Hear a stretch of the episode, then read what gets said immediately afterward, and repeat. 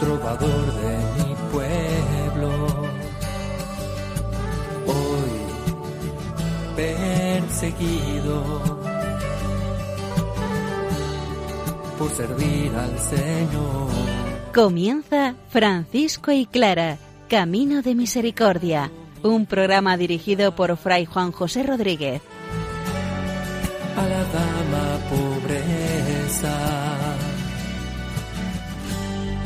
para poder estar más cerca de Dios. Yo, Clara, Un saludo fraterno de paz y bien, hermanos. San Francisco sigue presentándonos el capítulo 23 de su primera regla. Nos muestra el gran anuncio a todos los cristianos, invitando a que cumplan el mandamiento del amor. Santa Clara, por otra parte, es presentada por su novena testigo, que nos muestra hoy unas curiosidades de la vida de Madonna Clara. Escuchemos la palabra del Señor, que ella sea la invitación perfecta para vivir el Evangelio al estilo franciscano.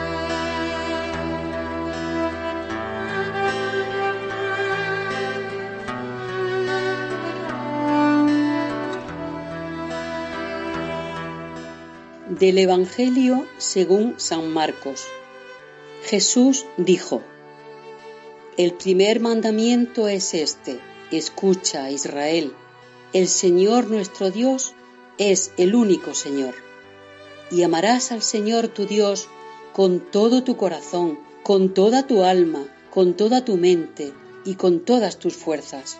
El segundo es este, amarás a tu prójimo como a ti mismo. No hay mandamiento mayor que estos.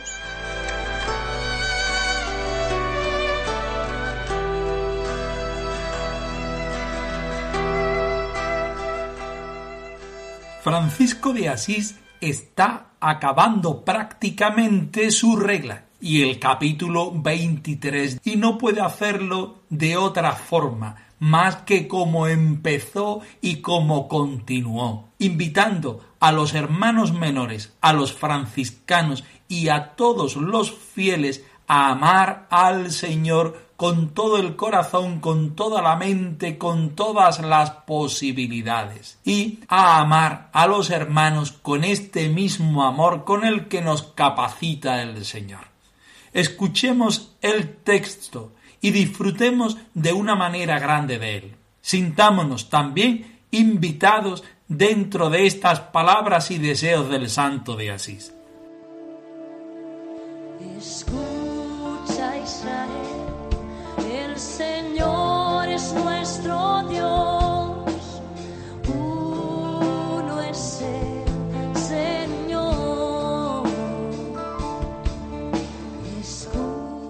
y a todos los que quieren servir al Señor Dios dentro de la Santa Iglesia Católica y Apostólica, y a todos los órdenes siguientes, sacerdotes, diáconos, subdiáconos, acólitos, exorcistas, lectores, hostiarios, y a todos los clérigos, todos los religiosos y religiosas, todos los donados y postulantes, pobres y necesitados, reyes y príncipes, trabajadores y agricultores, siervos y señores, todas las vírgenes y continentes y casadas, laicos, varones y mujeres, todos los niños, adolescentes, jóvenes y ancianos, sanos y enfermos,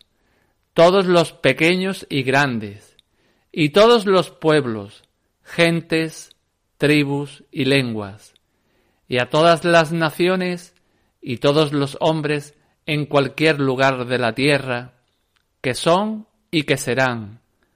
Humildemente les rogamos y suplicamos todos nosotros, los hermanos menores, siervos inútiles, que todos perseveremos en la verdadera fe y penitencia, porque de otra manera ninguno puede salvarse. Amemos todos, con todo el corazón, con toda el alma, con toda la mente, con toda la fuerza y fortaleza, con todo el entendimiento, con todas las fuerzas, con todo el esfuerzo, con todo el afecto, con todas las entrañas, con todos los deseos y voluntades al Señor Dios, que nos dio y nos da a todos nosotros todo el cuerpo, toda el alma y toda la vida, que nos creó, nos redimió y por sola su misericordia nos salvará, que a nosotros, miserables y míseros, pútridos y hediondos, ingratos y malos, nos hizo y nos hace todo bien. Uno es el Señor. El texto de esta semana no puede contener mayor belleza. Se trata de una oración que los antiguos judíos recitaban dos veces al día, porque no quería que se les olvidara lo fundamental de su religión. Por la mañana y por la noche se ponían frente al Señor para decir Escucha Israel, el Señor es tu único Dios. Esta bellísima oración es acogida y recogida por la comunidad cristiana, que la convierte en el vademecum de todo cristiano para bendecir y alabar al Señor en cada momento. Escucha Israel, escucha pueblo de Dios, escuchad seguidores del hermano Jesucristo, mirando a Dios en el Espíritu Santo. El Señor es uno y a Él adorarás con toda tu mente, con toda tu alma, con todo tu corazón. Todas las cualidades del hombre deben estar mirando al Señor. Todas las capacidades del hombre deben estar entregadas al Señor. Todo lo que fuimos, lo que somos y lo que seremos debe estar entregado al Señor. Porque el Señor es nuestra fuente, principio y final. Con Él vamos, con Él existimos y con Él nos completamos. Escucha, pueblo de Dios, escuchad, hermanos menores, escuchad los que queréis vivir el Evangelio de nuestro Señor Jesucristo sin glosa, entendiéndolo a la perfección y no perdiéndose en los detalles, sino concluyendo y empezando desde ese amor que nos da el Señor y que nosotros debemos responder. Escuchamos y ponemos toda nuestra atención como el mismo santo de Asís nos inspira y nos pide que tengamos. Y vamos a responder sintiéndonos invitados por el mismo Señor y por su siervo San Francisco, encontrándonos en estas líneas en las cuales San Francisco nos nombra para responder sana y santamente al Señor. Amarás al Señor tu Dios con todo tu corazón, con toda tu alma, con toda tu mente, ser. Y a tu prójimo como a ti mismo. Amarás a tu hermano como amas a Dios. Y estudiamos un poco por encima lo que nos dice el versículo 7 del capítulo 23 de la primera regla de San Francisco. Esta invitación que San Francisco de Asís hace pormenorizada. a cuantos quieren servir al Señor Dios en el seno de la Iglesia católica y apostólica, y a todos los órdenes siguientes, sacerdotes, diáconos, subdiáconos, etc. San Francisco, como hombre de su tiempo, entiende una iglesia piramidal. Está nombrando a todos los gobernantes de la iglesia desde arriba hacia abajo. Y es curioso que después da un salto hacia la sociedad.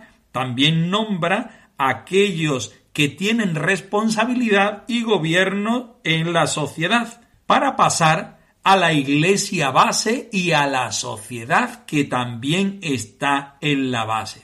Más curioso aún es el final de este parágrafo en el cual invita a todos los hombres de cualquier lugar de la tierra, los que son, pero no se queda ahí, sino también los que serán, se olvida del pasado porque los hombres del pasado ya no tienen posibilidad de conversión, ya están en el Señor. Invita a los hombres todos del presente y también del futuro, los que son y serán, humildemente, de la forma de ser que tienen los hermanos menores en la iglesia, humildemente y además suplicamos, no solamente pedimos, sino que nos ponemos en el lugar propio de los hermanos menores en la sociedad y en la iglesia. Humildemente les rogamos y suplicamos todos nosotros, ¿quiénes? Los hermanos menores, los hijos de San Francisco, los que quieren vivir el Evangelio de esta forma en el seno de la Santa Madre Iglesia, siervos inútiles, que todos perseveramos en la verdadera fe y penitencia, porque de otro modo nadie se puede salvar. Nosotros, que reconocemos al Señor como nuestro único Dios, nosotros, siervos inútiles, hermanos menores, os invitamos a perseverar en la fe, en la verdadera fe y penitencia, porque de otro modo nadie se puede salvar.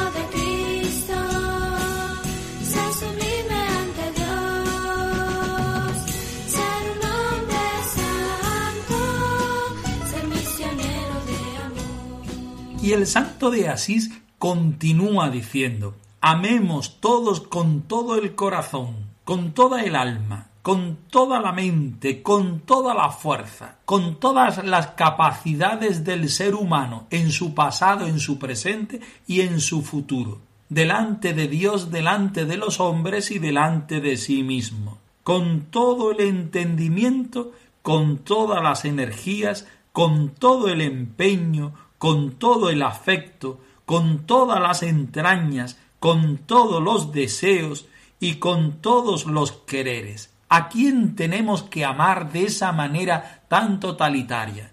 Al Señor Dios, que nos dio y nos da a todos nosotros el cuerpo, toda el alma y toda la vida. Porque el Señor nos amó desde el primer momento, no de nuestra existencia, sino desde el primer momento el Señor nos amó, nos ama y nos amará en su forma misericordiosa de ser. Él nos creó, nos redimió y por sola su misericordia nos salvará. Nos ha hecho y hace todo bien a nosotros miserables y míseros, pútridos y hediondos, ingratos y malos. San Francisco reconoce la situación nefasta en la que se encuentra el ser humano siempre necesitada de Dios y reforzando estas realidades negativas, las pone en contacto con el Dios misericordioso que no puede tener más superlativo en cuanto a su forma de ser en cuanto a su forma de amar y en cuanto a su forma de obrar con nosotros. Esta es la regla de los hermanos menores, pero San Francisco en este momento de exaltación espiritual se olvida de los hermanos menores e invita a la humanidad entera a vivir en esta respuesta al amor misericordioso del Señor. San Francisco, este escrito no es para los franciscanos y dentro de ellos para los frailes, ¿cómo es que estás hablando a todas las personas, a todos los creyentes, incluso a los no creyentes? Amemos con todo el corazón, demos gracias al Señor con toda la vida. Escucha Israel, el Señor es tu único Dios, a Él adorarás. Y otra de las preguntas que también podemos hacer.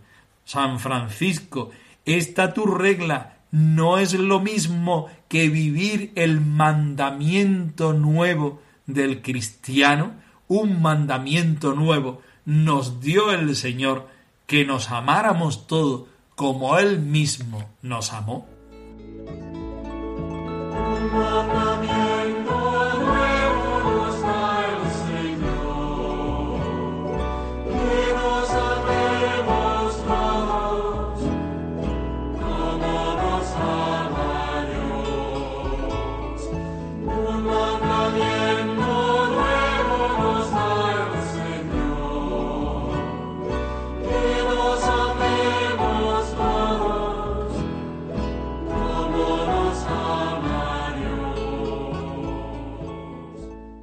Terminamos en este momento el relato de la novena testigo Sor Francisca, que nos cuenta tres detalles. Un curioso acontecimiento con un gatito y la santa, otro, la realización y confección de los corporales y el tercero, una historia que ya conocemos, una revelación mística de la santa con el niño Jesús. Escuchemos el texto.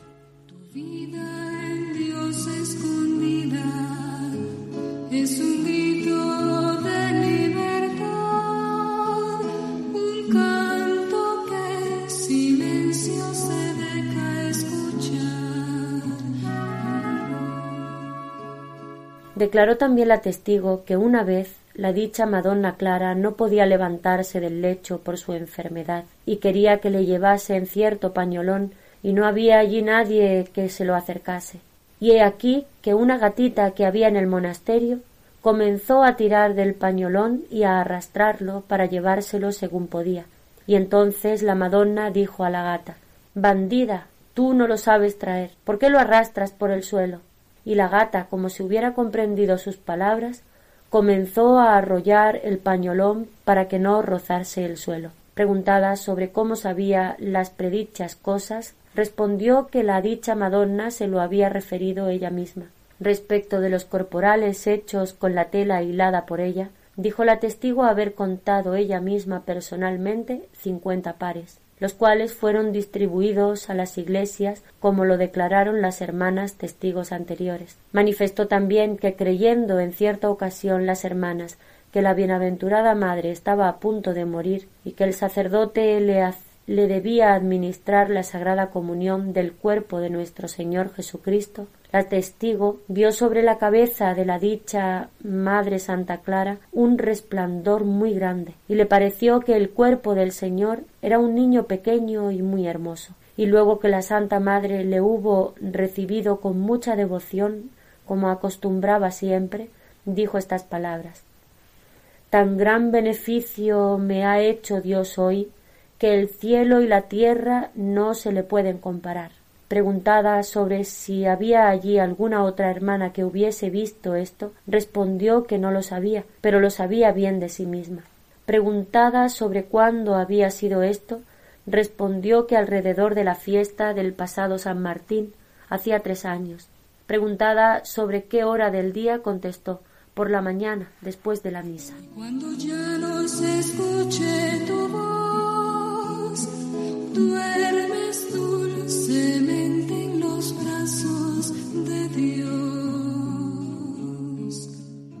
Independientemente del carácter histórico que tiene este proceso de canonización y el relato en sí de Sor Francisca, a nosotros nos interesa en este momento no tanto estudiarlos desde el punto de vista de lo que pasó, sino hacer una catequesis que nos ponga en sintonía con el ideal carismático de Francisco y de Clara de Asís. Salen tres puntos en este momento de reflexión, de testimonio de la novena testigo. Uno, donde una gatita ayuda a Santa Clara y Santa Clara la corrige e incluso la insulta porque no lo hace bien.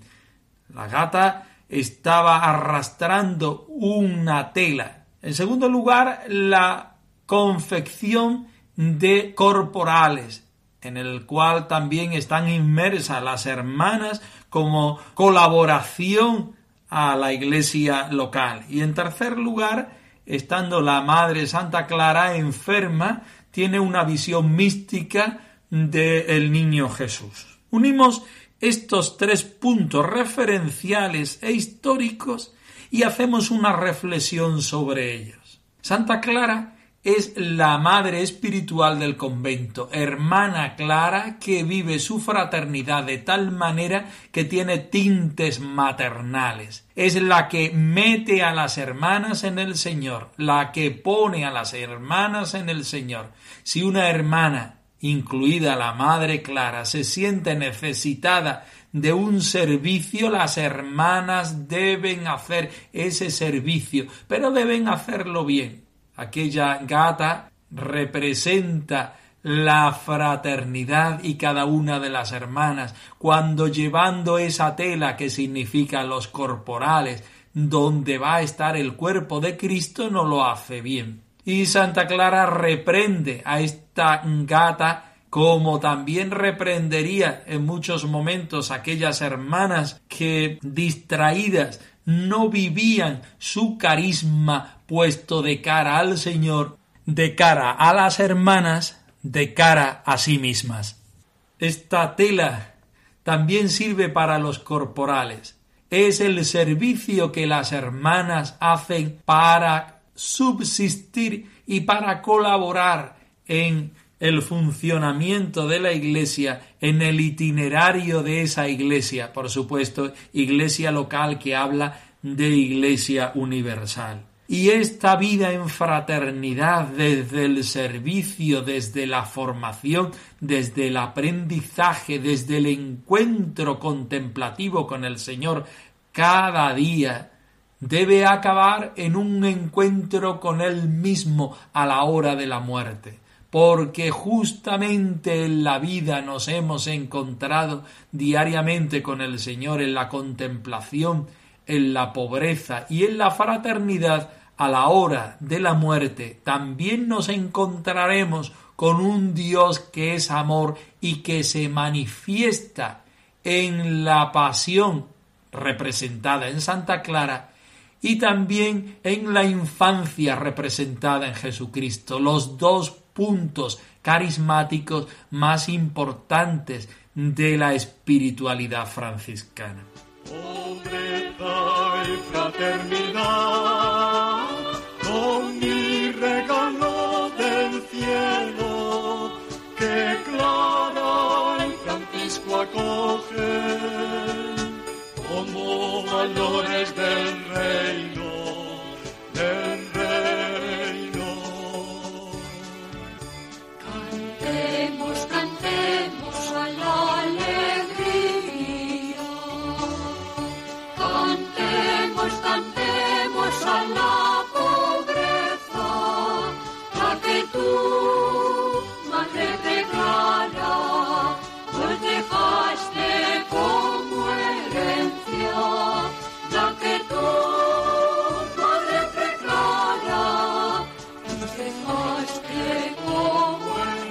Francisco y clara arroba radiomaria.es. Os dejamos la dirección de nuestro correo electrónico por si queréis poneros en contacto con nosotros en algún momento. Nosotros nos despedimos, no sin antes ofreceros la bendición del Señor resucitado al más puro estilo franciscano. Que el Señor os conceda la paz y el bien, hermanos.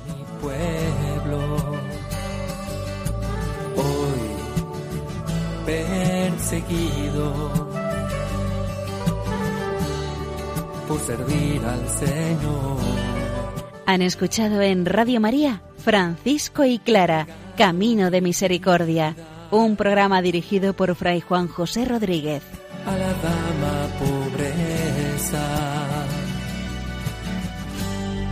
para poder estar más cerca de Dios. Yo